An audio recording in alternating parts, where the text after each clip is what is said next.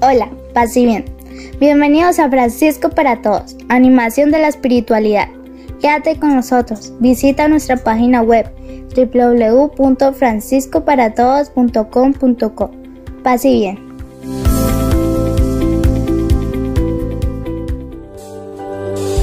De corazón te ando buscando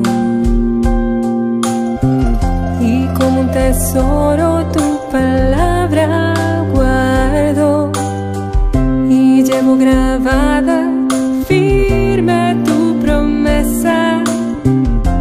mi vida Señor tú jamás te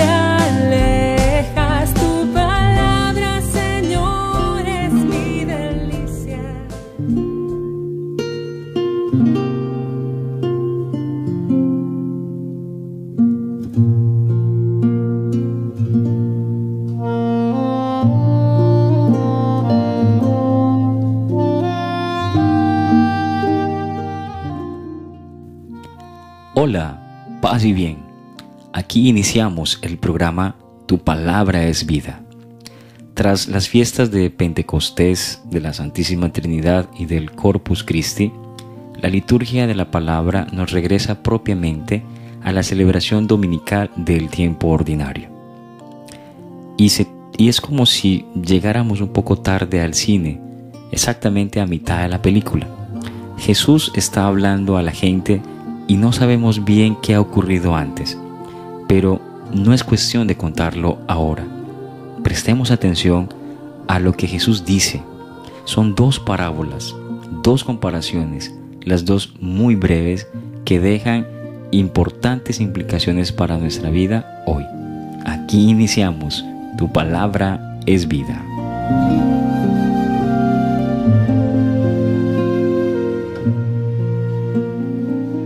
Proclamación del Santo Evangelio según San Marcos. Y Jesús siguió diciendo, Así es el reinado de Dios, como cuando un hombre ha lanzado la semilla en la tierra, duerma o esté despierto de noche o de día, la semilla germina y va creciendo sin que él sepa cómo. Por sí misma, la tierra va produciendo el fruto, primero hierba, luego espiga, luego grano repleto en la espiga, y cuando el fruto se entrega, envía enseguida la hoz, porque la cosecha está ahí. Y siguió Jesús diciendo, ¿con qué podríamos comparar el reino de Dios? ¿Qué parábola usaremos? Ah, con un grano de mostaza, que cuando se siembra en la tierra, aun siendo la semilla más pequeña de todas las que hay en la tierra, sin embargo, cuando se siembra, va subiendo, se hace más alta que todas las hortalizas y echa ramas tan grandes que los pájaros del cielo pueden acampar a su sombra. Con otras muchas parábolas del mismo estilo, les exponía el mensaje a la manera como podían oírlo, y no se lo exponía más que en parábolas. Pero a sus propios discípulos se lo explicaba todo aparte. Palabra del Señor. Gloria a ti, Señor Jesús.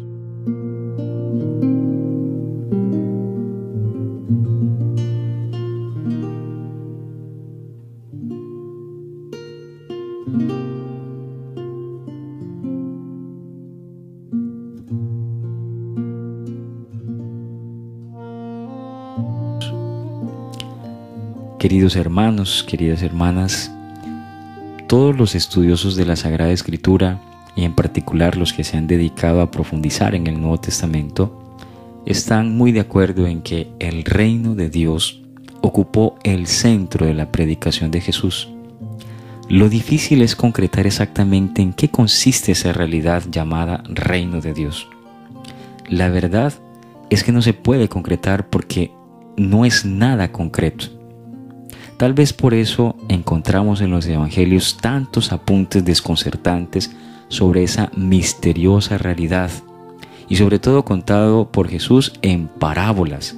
Las parábolas son pequeñas historias, pequeñas historietas que Jesús construyó partiendo de la realidad de la gente para tener, teniendo presente esos elementos que la gente conoce de su realidad, poderlos comparar con esta realidad llamada reino de Dios que no es verificable, que no es tangible, pero que a partir de esos elementos de la realidad de la gente se puede alcanzar un tipo de información que provoque una inquietud en la persona y por lo tanto la búsqueda y el discernimiento para caer en la cuenta que ese reino de Dios, aunque no sea una realidad que se pueda decir está aquí o está allá o está por allá, la persona que escucha, la persona que permite que el misterio de la parábola lo envuelva, puede percibir que esa realidad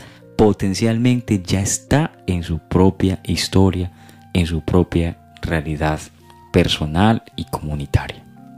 Nos encontramos entonces en este momento ante dos parábolas muy breves. Lo que dice la primera parece una cosa simple, a, ratos como tonta, que el campesino siembra y luego se olvida de lo que ha sembrado hasta llegar el momento de la cosecha. La que trabaja en esta parábola parece ser que es la tierra.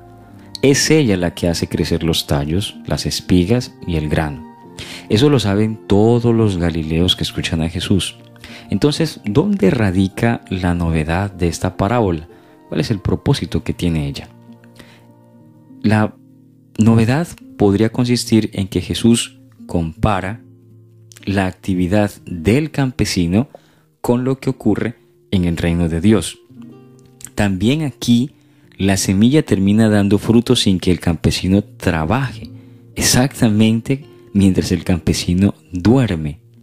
Y entonces surgen los interrogantes. ¿Quién es el campesino? ¿Es Jesús? No parece lógico, porque el campesino de la parábola no sabe lo que ocurre. Son los apóstoles y misioneros que anuncian el Evangelio y este, este anuncio da fruto aunque ellos no se den cuenta. ¿Quién es la tierra? Es cada cristiano en, en el que la semilla va dando fruto mientras el que ha sembrado duerme.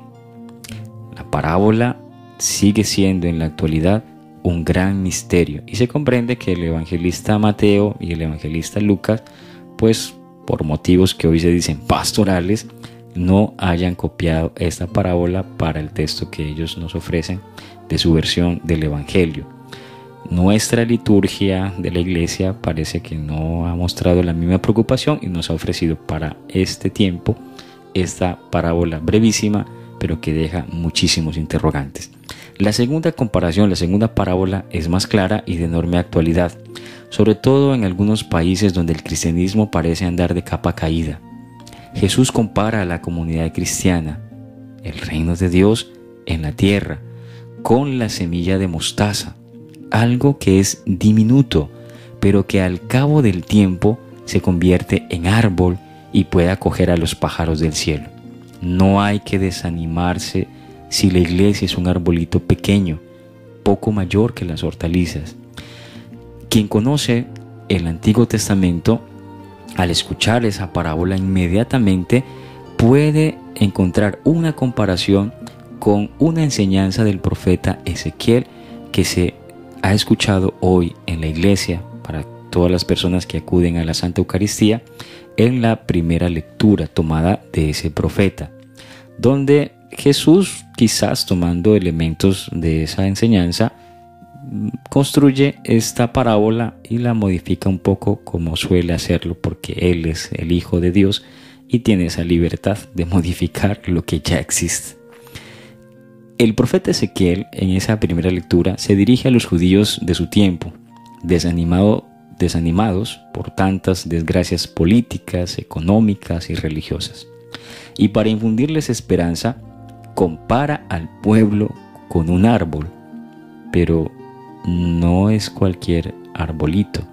Se trata del majestuoso cedro del que Dios arranca un tallo para plantarlo en un monte elevado, en la montaña más alta de Israel.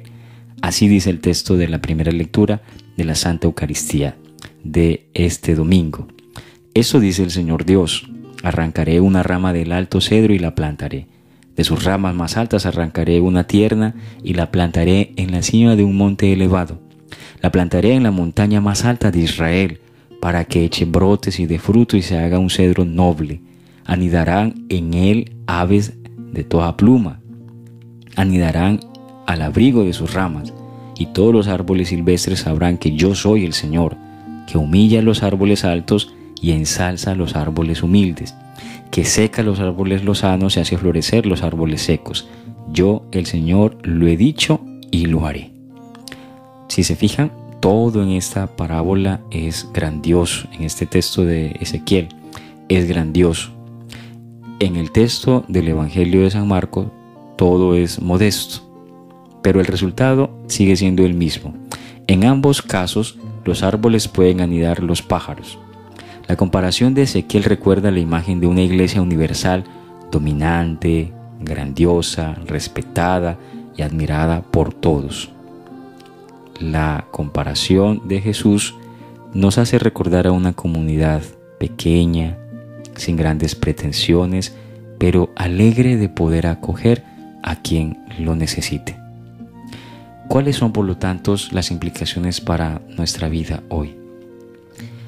Con ejemplos tomados de la experiencia de los campesinos de Galilea, Jesús anima a esos discípulos de ayer como a los de hoy a trabajar siempre con realismo, con paciencia y con una confianza grande. No es posible abrir, abrir, caminos al reino de Dios de cualquier manera. Se tienen que fijar en cómo trabaja Él. Lo primero que debemos saber es que su tarea es sembrar, no cosechar. No viviremos pendientes de los resultados. No debemos preocuparnos de la eficacia ni el éxito inmediato. Nuestra atención se deberá centrar en sembrar bien el Evangelio. Todos los colaboradores de Jesús han de ser sembradores.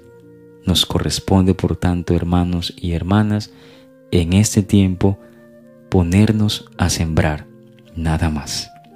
Después de siglos de expansión religiosa y gran poder social, los cristianos hemos de recuperar en la iglesia el gesto humilde del sembrador, olvidar la lógica del cosechador que sale siempre a recoger frutos y entrar en la lógica paciente del que siembra un futuro mejor. Los comienzos de toda siembra siempre son humildes, mas todavía si se trata de sembrar el proyecto de Dios en el ser humano. La fuerza del Evangelio no es nunca algo espectacular o clamoroso. Según Jesús, es como sembrar algo tan pequeño e insignificante como un grano de mostaza que germina secretamente en el corazón de las personas. Por eso, el Evangelio solo se puede sembrar con fe es lo que Jesús quiere hacerles ver con sus pequeñas parábolas a ellos y también a nosotros. El proyecto de Dios de hacer un mundo más humano lleva dentro una fuerza salvadora y transformadora que ya no depende del sembrador. Cuando la buena nueva de ese Dios penetra en una persona o en un grupo humano, allí comienza a crecer algo que a nosotros nos desborda. En la iglesia, no sabemos en estos momentos cómo actuar en esa situación nueva e inédita, en medio de una sociedad cada vez más indiferente a dogmas religiosos y a códigos morales. Nadie tiene la receta. Nadie sabe exactamente lo que hay que hacer. Lo que necesitamos es buscar caminos nuevos con la humildad y la confianza de Jesús. Tarde o temprano, los cristianos sentiremos la necesidad de volver a lo esencial. Descubriremos que solo la fuerza de Jesús puede regenerar la fe en la sociedad descristianizada de nuestros días. Entonces, y solo entonces, aprenderemos a sembrar con humildad el Evangelio como inicio de una fe renovada, no transmitida por nuestros esfuerzos pastorales, sino engendrada por Él. A ti hermana, a ti hermano que escuchas estos programas, te invitamos para que con fidelidad, con paciencia y con alegría, continúes sembrando en tu vida y en la vida de las personas que amas el santo evangelio de Jesús como motor e impulso de una nueva sociedad.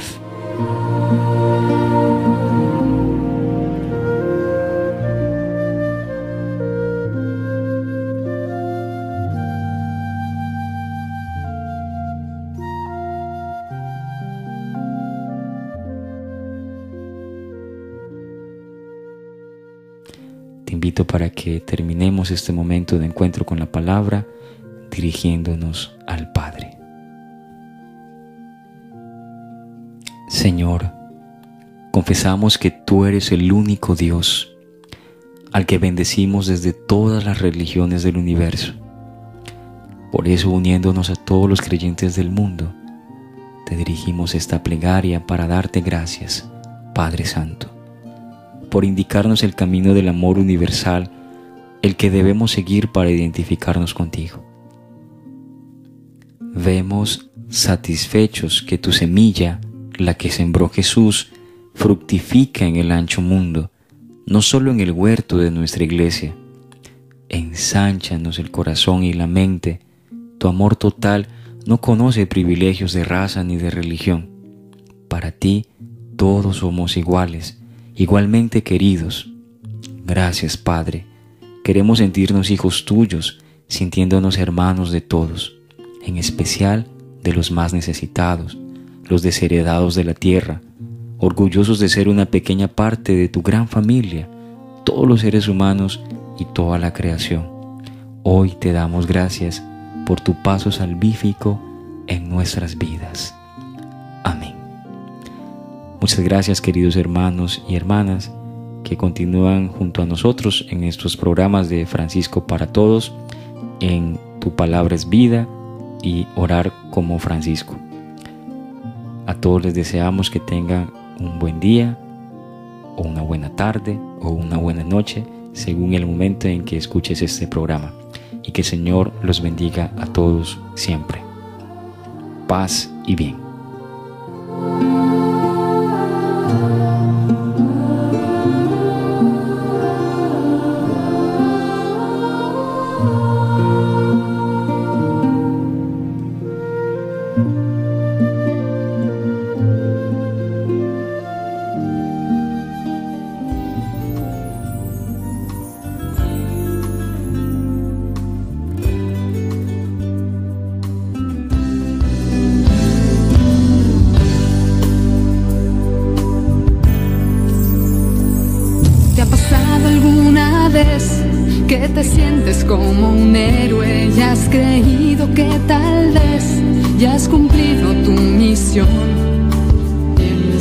Que el mundo está en tus manos, todo depende de ti. ¿Has sentido alguna vez que tu vida es un fracaso cuando has dado lo mejor? todo resulta al revés. Te has entregado con toda el alma tus manos no hay nada. Hay un secreto que no has descubierto y es la clave del éxito. Hay un campesino que el secreto descubrió y al final de su jornada, cuando ya se ha puesto el sol, levanta sus ojos al cielo y dice, yo ya terminé, ahora a ti te toca hacer llover. Mira al campesino y aprende su lección y al final de tu jornada, cuando has dado lo mejor, levanta tus ojos al cielo y dile, yo ya terminé, ahora a ti te toca hacer llover.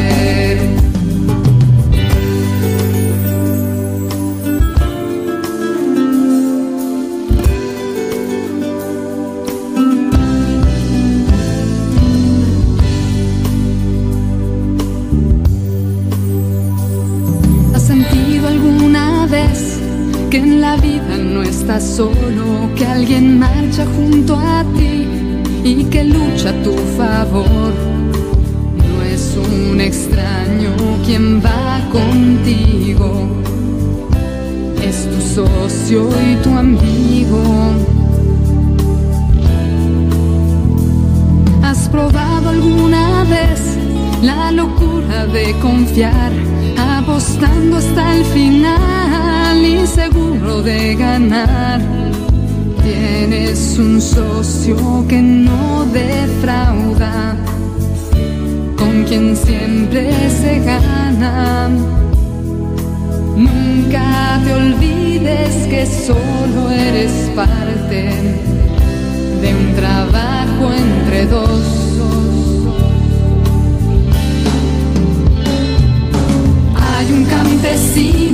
Que el secreto descubrió y al final de su jornada, cuando ya se ha puesto el sol, levanta sus ojos al cielo y dice, yo ya terminé, ahora a ti te toca hacer llover.